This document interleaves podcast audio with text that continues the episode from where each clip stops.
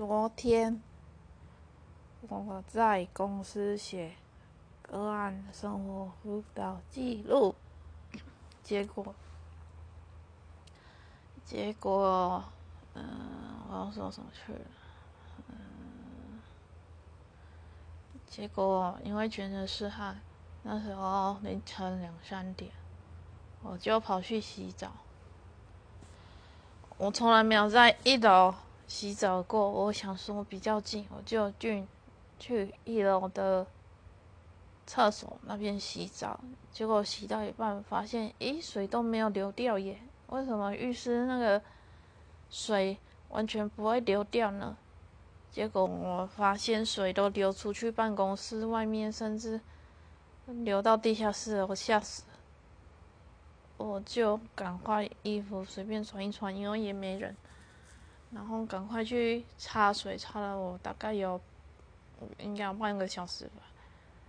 真的超白痴，从来没有人跟我说过一楼办公室的那个排水孔完全封闭，怎么会封闭成这样的？超悲气的！我喉咙好痛，所以现在讲话要慢慢的。我是打算喝椰子水试看看，因为我住的地方附近。嗯，没有什么诊所，礼拜一才会开。我懒得跑到泸州去。然后昨天买海鲜给那些小孩，不是买就是我男友给我的。我想说带去跟那些小孩分享，结果那些八七小孩说什么？嗯，我不吃海鲜，我会过敏。不然就是说，哦，你加姜煮那个鹅啊汤加姜了，我不吃。拜托，煮河汤还要加姜，脑残。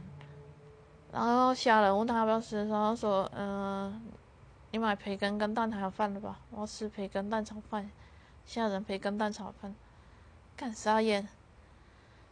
我觉得那些小孩好脑残哦，我就不太想理他们。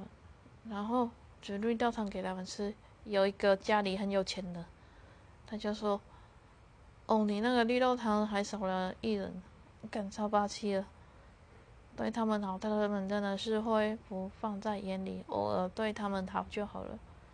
我是在一群少年的宿舍工作的了。好，以上喉咙太痛，不想讲太多。